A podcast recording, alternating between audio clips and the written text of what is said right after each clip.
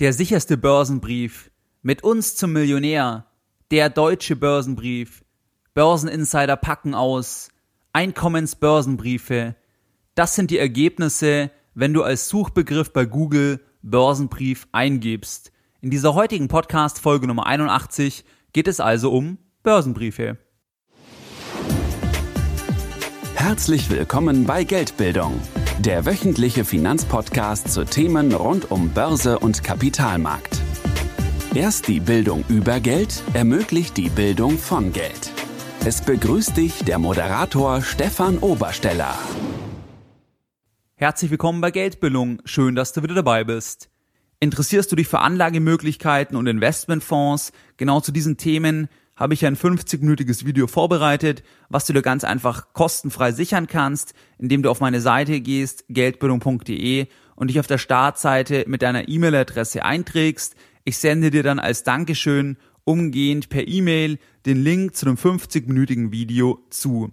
Generell macht es für dich Sinn, wenn dich eben die Themen Vermögensaufbau, Vermögensanlage, Börse, Aktien interessieren, dass du dich in den Newsletter einträgst auf geldbildung.de, weil ich einmal pro Woche, in der Regel am Sonntag, kostenfrei einen Newsletter versende, wo ich eben auf Tipps eingehe oder auch mal auf aktuelle Geschehnisse eingehe. In dieser heutigen Podcast Folge Nummer 81 möchte ich mit dir über drei Punkte sprechen. Zunächst einmal, was sind eigentlich Börsenbriefe?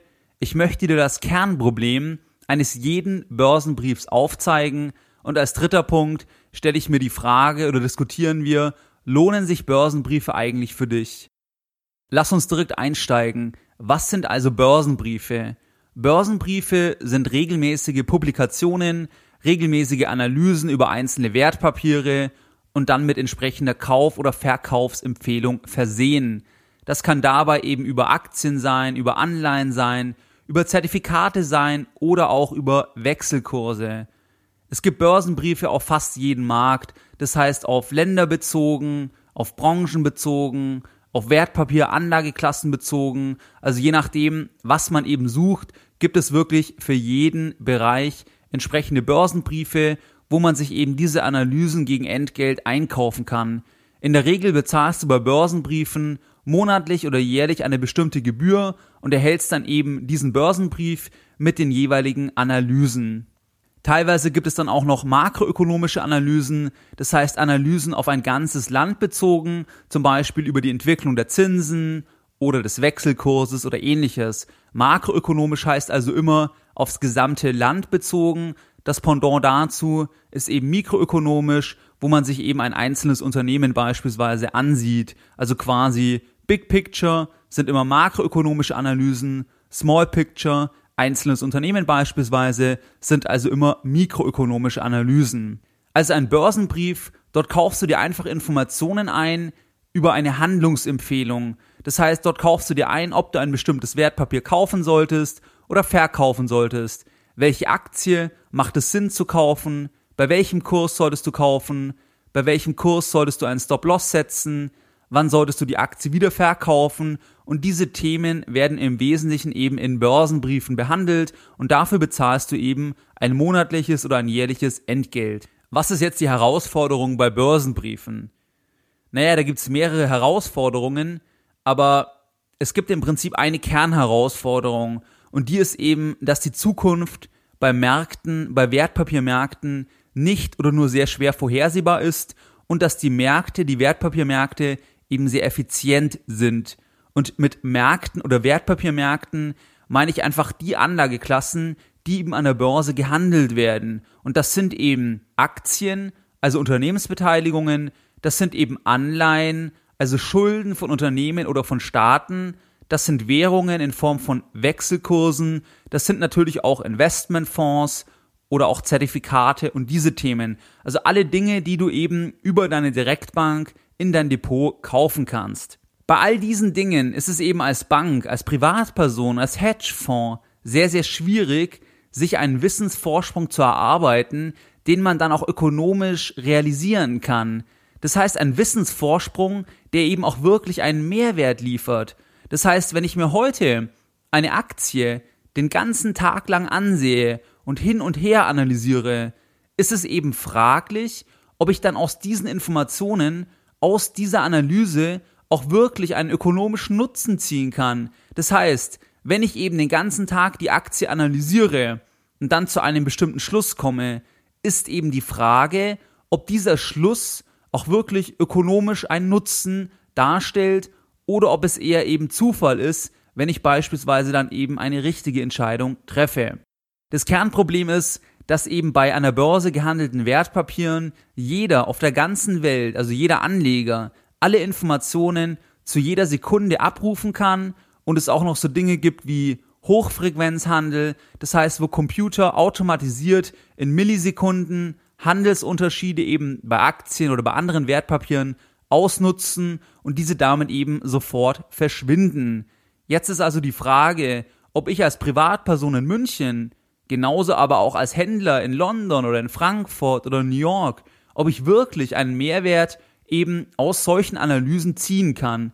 Und genau diese Analysen kaufst du dir ja über einen Börsenbrief ein. Das Thema ist einfach, dass alles mit allem zusammenhängt und die Entwicklungen von Wertpapierpreisen, das Ganze ist einfach sehr, sehr multifaktoriell induziert und damit eben kaum vorhersehbar. Schwieriges Wort, schwieriger Begriff. Multifaktoriell induziert, das heißt einfach, dass so viele Faktoren wirken einfach auf die Nachfrage und die Angebotsseite ein, dass man diese ganzen Faktoren erstmal erfassen müsste, man müsste die bestimmen, gewichten, um dann eben auch eine Prognose treffen zu können. Wie wirken sich die Zinsen auf die Inflation exakt aus, auf den Wechselkurs, auf die Umsätze, auf die Wettbewerbssituation? Was passiert, wenn das Management sich verändert? Und, und, und. Es ist also sehr, sehr schwierig, all diese Themen, all diese Variablen erstmal zu identifizieren, dann die Wechselwirkungen zu bestimmen und dann eben auch eine Prognose, eine Prognose, die dir als Anleger eben einen ökonomischen Mehrwert liefert, überhaupt abzugeben. Natürlich kann man diese Themen modellieren, eben in Modelle packen, aber die Frage ist einfach, ob die Prognosekraft ausreichend ist. Ich finde, es ist in etwa so, wie wenn du vorhersehen willst, was ein Zweijähriger später beruflich machen wird. Wenn du denkst, der wird doch sicherlich später Pilot, wenn es jetzt beispielsweise dein Sohn ist, weil du selbst auch Pilot bist, dann ist ja die Frage, von was hängt es jetzt ab, dass eben deine Prognose eintritt, dass also dein Sohn beispielsweise, der heute zwei Jahre alt ist, Pilot wird.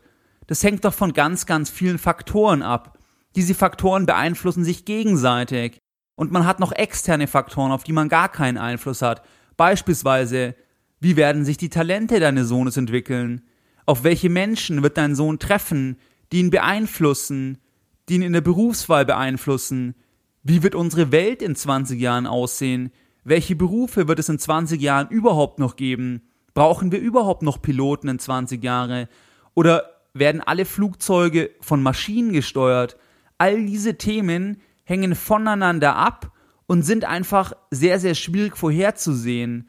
Das heißt, es ist sehr, sehr schwierig, das vorherzusehen, ob dein Sohn, der heute zwei Jahre ist, ob der also Pilot später wird. Und genauso schwierig ist es eben vorherzusehen, ob eine bestimmte Aktie zum Beispiel in fünf Jahren beim Preis XY stehen wird oder ob es eben sinnvoll ist, diese Aktie heute bei diesem Kurs genau zu kaufen oder ob die Aktie zu teuer ist. Das ist einfach sehr, sehr schwierig möglich, weil eben die Entwicklung der einzelnen Aktie eines Einzelwertes, weil die Entwicklung eben von ganz, ganz vielen Faktoren abhängt. Man müsste diese gewichten, Wechselwirkungen bestimmen und könnte dann eben erst eine Prognose treffen. Und das ist ja auch genau der Punkt, warum die meisten Prognosen eben nur sehr, sehr wenig Mehrwert liefern, häufig eigentlich gar keinen Mehrwert liefern und es dann eben so zu Ergebnissen kommt, wie dass eben Affen, die mit Dartpfeilen im Prinzip auf Aktien werfen, also per Zufall im Endeffekt Einzelwerte auswählen,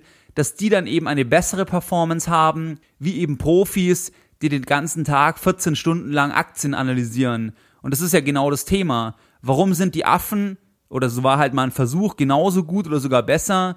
Weil es eben stark auch vom Zufall abhängig ist und eben die Prognosekraft von den Analysen sehr, sehr gering ist.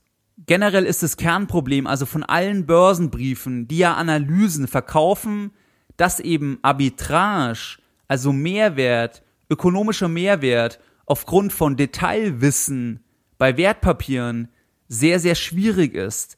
Und das ist der Kern des Problems von Börsenbriefen, weil das ja genau die Dienstleistung ist. Ich verkaufe dir Informationen über die Entwicklung einzelner Wertpapiere, du kaufst diese Informationen und erhoffst dann, dass du eben aus diesen Informationen, die du von mir abgekauft hast, aus diesen Analysen, dass du eben einen ökonomischen Mehrwert ziehen kannst. Und das ist einfach sehr, sehr schwierig möglich und das ist eben das Kernproblem eines jeden Börsenbriefs. An der Stelle möchte ich jetzt einen kleinen Exkurs geben zur Monetarisierbarkeit von Wissen aus einem anderen Bereich. Monetarisierbarkeit heißt ja einfach, dass du eben aus dem Wissen, was du über einen bestimmten Bereich hast oder aus der Erfahrung, dass du dort eben im Prinzip Profit, ökonomischen Nutzen ziehen kannst. An der Börse, das hatten wir jetzt bereits gehört, ist Detailwissen, also das Wissen über eine einzelne Aktie, nur sehr, sehr schwierig, monetarisierbar, also schwer zu Geld zu machen. Wenn ich aber beispielsweise nicht mit Aktien handle, sondern zum Beispiel mit Antiquitäten, dann ist dort Arbitrage, also ökonomischer Nutzen, eher realisierbar durch mehr Wissen, mehr Kenntnisse über den Markt und mehr Kontakte im Bereich von Antiquitäten. Warum? Antiquitäten sind nicht vergleichbar, die sind weniger vergleichbar. Es gibt keinen hochliquiden Markt, wie es eben bei Aktien oder bei Anleihen der Fall ist. Die Preisbildung von einem Stuhl oder von einem Sofa ist einfach wesentlich illiquider das heißt, wenn ich einen schönen Stuhl sehe, dann ist der Preis Verhandlungssache und erfolgt ja zwischen mir als potenzieller Käufer und dem Verkäufer. Sagen wir, ich will als Antiquitätenhändler einen bestimmten Stuhl kaufen, den ich einfach toll finde, und der Verkäufer möchte für diesen bestimmten Stuhl 1200 Euro haben, dann kann ich versuchen, den Preis herunterzuhandeln.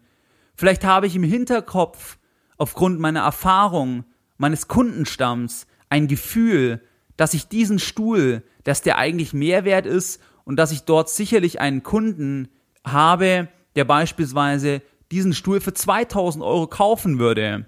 Ich könnte also mit dem Verkäufer verhandeln und versuchen, den Stuhl noch günstiger zu bekommen. Aber ich habe im Hinterkopf, hey, ich glaube, ich kann diesen Stuhl für 2000 Euro verkaufen.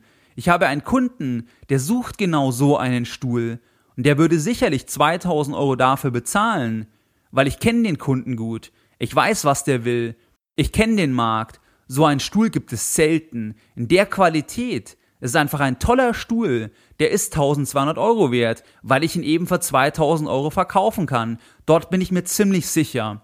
Bei Aktien ist es eben so, wenn wir eine Aktie mit diesem Stuhl gleichsetzen, dann gibt es diesen Stuhl als Aktie eben hunderttausendfach und völlig normiert.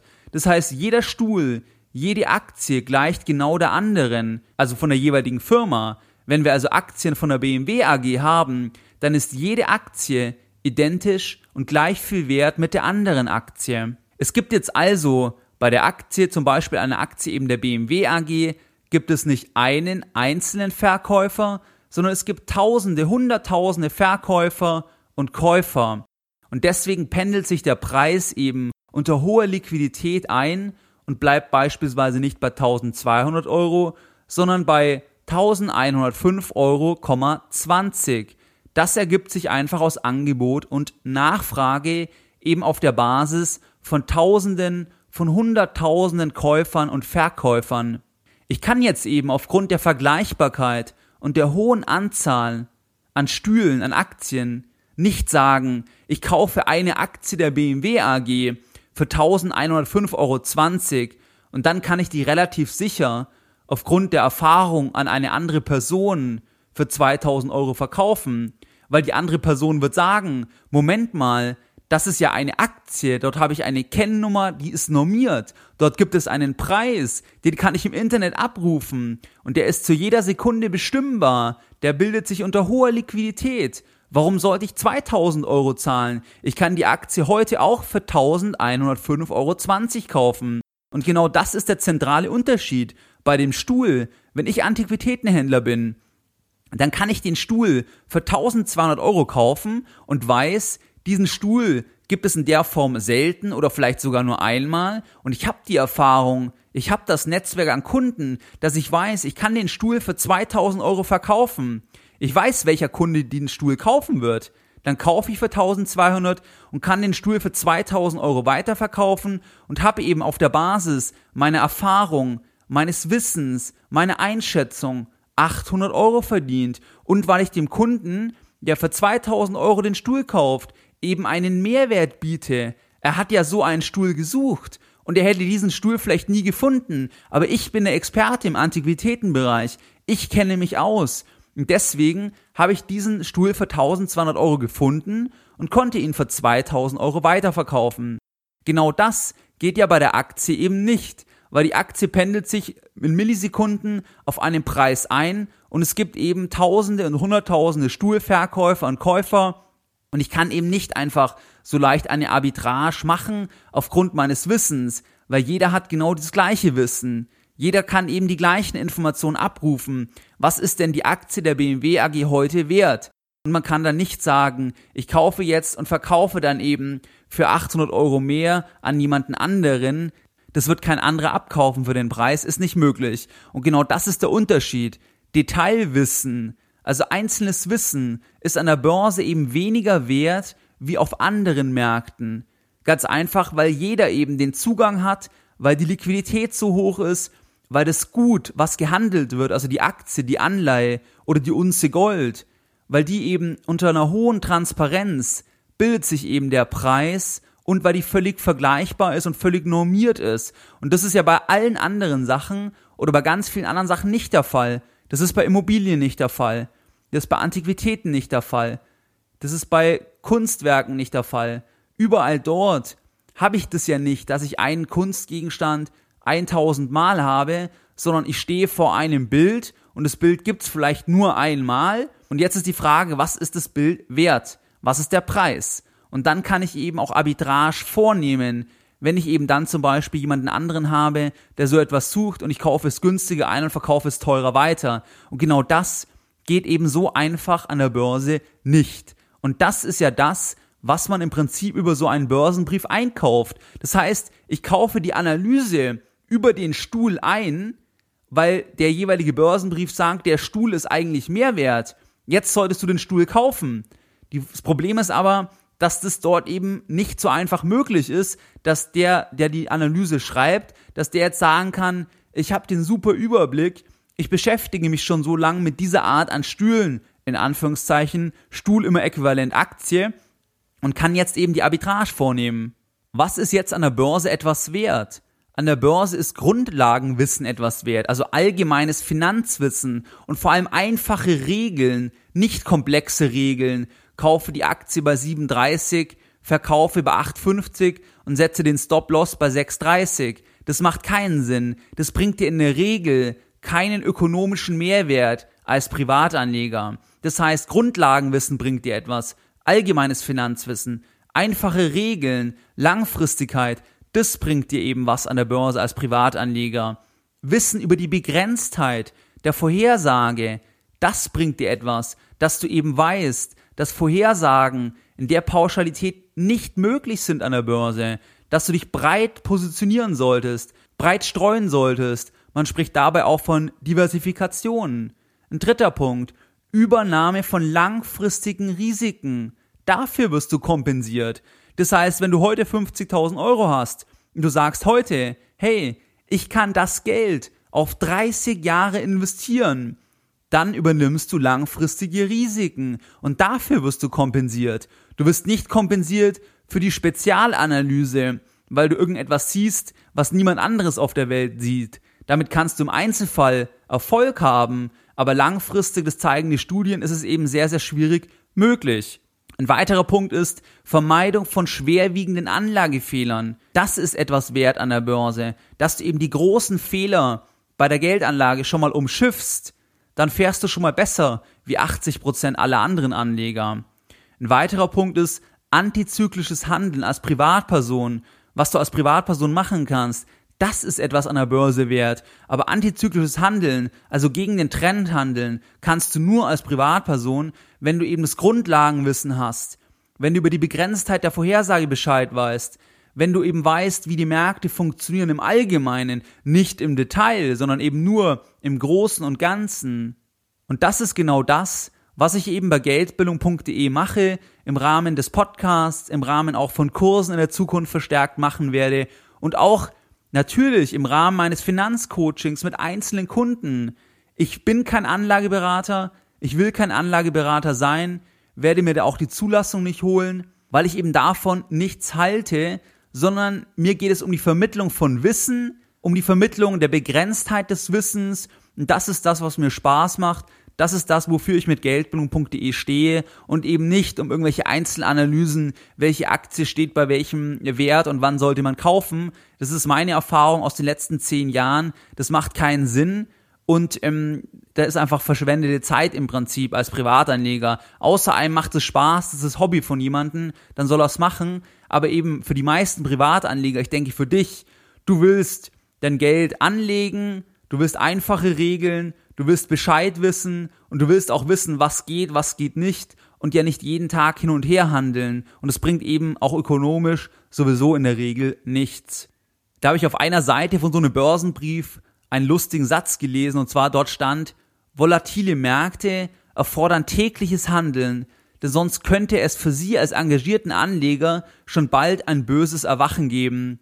Volatile Märkte, also Volatilität heißt ja Schwankungsbreite, aber der Satz ist völliger Mist, weil es gar keinen Sinn macht. Die ganze Zeit handeln, das zeigt dir jede Studie, das bringt dir überhaupt nichts, weil du eben gar nicht weißt, wann du handeln sollst. Und das ist ja das, was dir der Börsenbrief hier verkaufen will. Er will dir verkaufen, dass er weiß, wann du handeln sollst. Und jetzt schreibt er quasi, dass eben volatile Märkte das erforderlich machen. Ist aber völliger Mist. Die erfolgreichsten Anleger aller Zeiten, das sind Buy-and-Hold-Investoren. Das sind Leute, die langfristig bereit sind, Risiken einzugehen für einen gewissen Teil ihres Vermögens und dafür entschädigt werden. Da verdient man Geld, weil man Risiken übernimmt. Das macht auch Sinn. Aber kein Geld verdient man langfristig, wenn man eben permanent kauft und verkauft. Wie gesagt, das macht in dem Fall aus Sicht des Betreibers Sinn, weil er damit seinen eigenen Dienst ja legitimiert.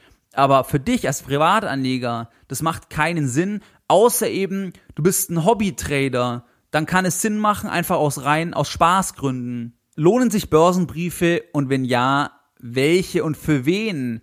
Ein bisschen hast du es jetzt vielleicht schon gehört, was ich von Börsenbriefen so im Schnitt halte. Das heißt, für mich lohnt es sich für dich zu einem sehr, sehr hohen Prozentsatz überhaupt nicht, wenn du eben dir einen Börsenbrief kaufst oder einen Börsenbrief abonnierst.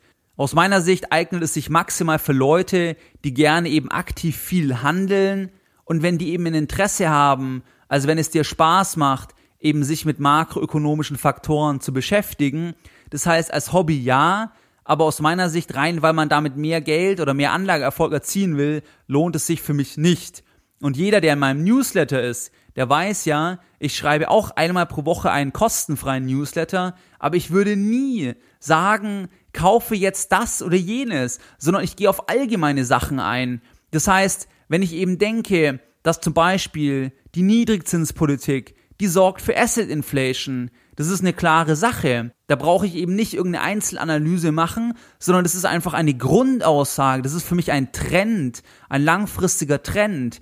Und das ist einfach, ergibt sich aus der Geldpolitik heraus, aber eben nicht kaufe Aktie A und verkaufe Aktie B.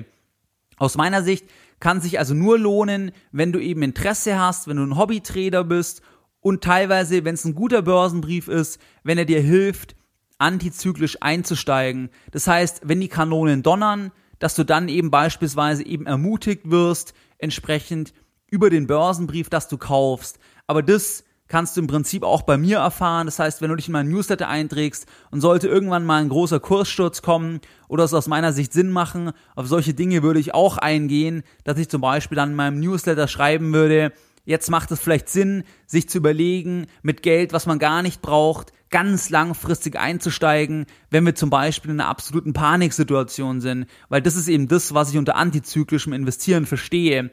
Wenn niemand investieren will und du kannst langfristig investieren oder das Geld langfristig nicht brauchst, dann kannst du investieren. Dann macht es eben Sinn, wenn du auch das notwendige Wissen hast, wenn es dir nichts ausmacht, wenn es noch ein bisschen weiter nach unten geht und wenn du eben ganz langfristig investieren kannst. Das ist eben etwas, was ich auch in meinem, in meinem Börsenbrief beziehungsweise eben in meinem Newsletter, in meinem kostenfreien bei geldbildung.de schreiben werde, wenn es eben der Fall ist und ich selbst auch so handeln werde. Aber du wirst nie von mir hören, kaufe Aktie A oder kaufe Aktie B, weil das davon halte ich einfach nichts. Man kann Einzelwerte kaufen, tue ich auch, dann sollte man aber breit streuen dass man eben auch einen einzelnen Verlust aushalten kann und meiner Meinung nach als Privatanleger eben sehr langfristig investieren.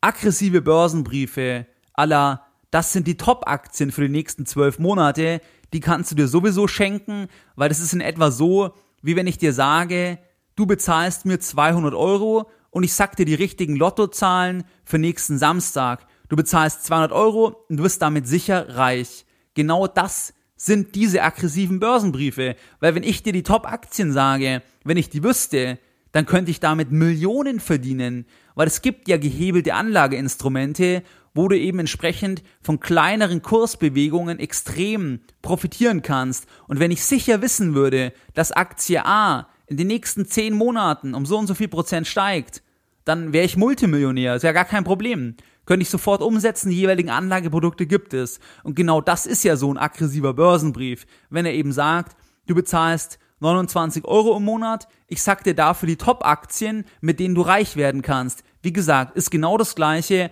wie wenn ich dir im Endeffekt die Lottozahlen, die sechs richtigen für nächsten Samstag im Prinzip verkaufen würde.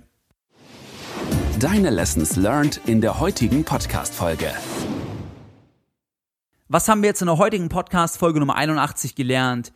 Börsenbriefe sind Publikationen, das sind Veröffentlichungen über Kauf- und Verkaufempfehlungen von Wertpapieren oder makroökonomische Analysen. Das heißt, wie werden sich die Zinsen entwickeln, wie, werden, wie wird sich die Inflation entwickeln, also je nach Börsenbrief. Wertpapierentwicklungen sind schwer vorhersehbar, vor allem kurz- und mittelfristig. Und das ist eben aber im Kern das, was der Börsenbrief dir eben verkauft. Der Börsenbrief verkauft dir Analysen, zum Beispiel zu Aktien, kaufe Aktie A zu 10,35 Euro, setze den Stop-Loss bei 8,25 Euro und verkaufe, wenn 14,20 Euro erreicht ist. Das ist im Prinzip der Kern, was dir eben ein Börsenbrief anbietet. Detailwissen, also solche Einzelanalysen, sind an der Börse eben schwieriger monetarisierbar wie an anderen Märkten, weil die Börse eben sehr transparent, sehr vollkommen und sehr liquide ist. Ich rate dir also eher ab von Börsenbriefen, weil was zählt, ist Wissen, Geldbildung über das große Ganze und nicht irgendwelche kleinen Analysen, kaufe jetzt und verkaufe in zwei Wochen. Wenn du trotzdem einen Börsenbrief kaufen willst, dann bitte nur einen Börsenbrief, der A seriös ist, also nicht irgendwelche Top-Aktien verkündet und der B eben der komprimierte, gute makroökonomische Analysen liefert und du das eher als eine Art Hobby ansiehst, dann kann es Sinn machen. Wie gesagt, würde ich dann eher eben als Hobby sehen. Immer noch einmal, wenn irgendwelche Versprechungen gemacht werden, dass du zum Beispiel die 10 Top-Aktien erfährst, kannst du es gleich vergessen und brauchst du diesen Brief nicht kaufen aus meiner Sicht. Wie du es gewohnt bist, möchte ich auch die heutige Podcast-Folge Nummer 81 wieder mit einem Zitat beenden und heute ein Zitat von Hermann Josef Abs. Das war ein deutscher Bankier, unter anderem war er Vorstandssprecher der Deutschen Bank von 1957 bis 1967. Ich habe mich in Voraussagen über Währungsrelationen noch nie geirrt. Einfach deshalb, weil ich keine abgegeben habe. Mehr Informationen zu Themen rund um Börse und Kapitalmarkt findest du unter www.geldbildung.de. Und immer daran denken, Bildung hat die beste Rendite.